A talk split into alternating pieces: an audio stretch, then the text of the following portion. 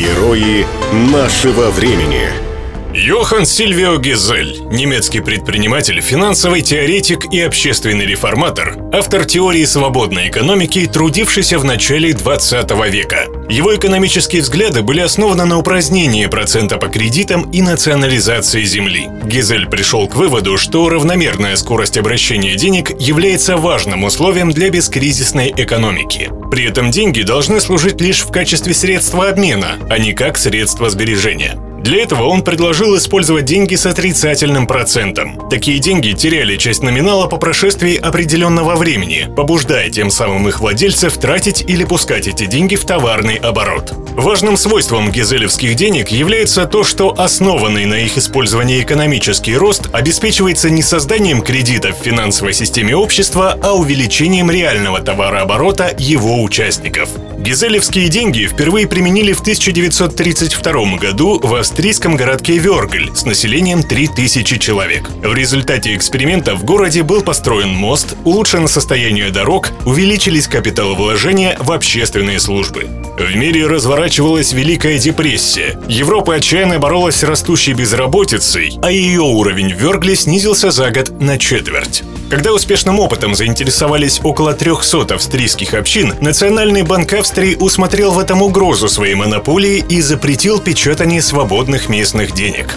Идея использования гизелевских денег получила неожиданное развитие уже в наше время в селе Шаймуратово Кармаскалинского района Республики Башкортостан. Кризис 2008 года и засуха 2010 поставили местное сельскохозяйственное предприятие, возглавляемое предпринимателем Артуром Нургалиевым, на грань банкротства. Резкое падение спроса привело к задолженности по заработной плате, и судебные приставы уже собирались пустить под нож племенное стадо. Получить банковский кредит даже под залог новых ферм и новой техники было нереально. В этот момент экономистам Русланом Давлетбаевым была предложена идея выпустить товарные талоны, на которые работники могли бы в магазине, принадлежащем предприятию, приобретать то, что им нужно. Обычно в магазинах долги записывали. Здесь же появилась возможность расплачиваться товарными талонами, по которым предприятие рассчитается позже. Талоны напечатали в типографии, указав на них отрицательный процент Гизеля. Какое-то время система не запускалась, вспоминает Руслан Давлетбаев. У людей не было доверия.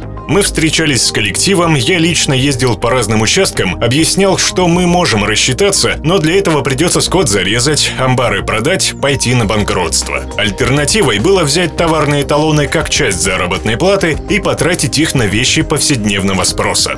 Отношение селян к введенным талонам начало меняться, когда люди поняли, что могут рассчитываться ими не только в сельском магазине, но и друг с другом. Система Гизеля заработала. Начал расширяться ассортимент товаров и услуг, которые местные предприниматели начали предлагать за талоны. Так, например, такси из одной деревни в другую обходилось в 50-70 рублей. Таксисты охотно принимали товарные талоны, а вечером уже заезжали в магазин и брали на них продукты питания. За короткое время задолженность по заработной плате была погашена. Удалось остановить падение уровня жизни, повысилась производительность труда. При этом оборот шаймуратиков, так жители прозвали свои деньги, не поднимался выше 20% от объема реализации.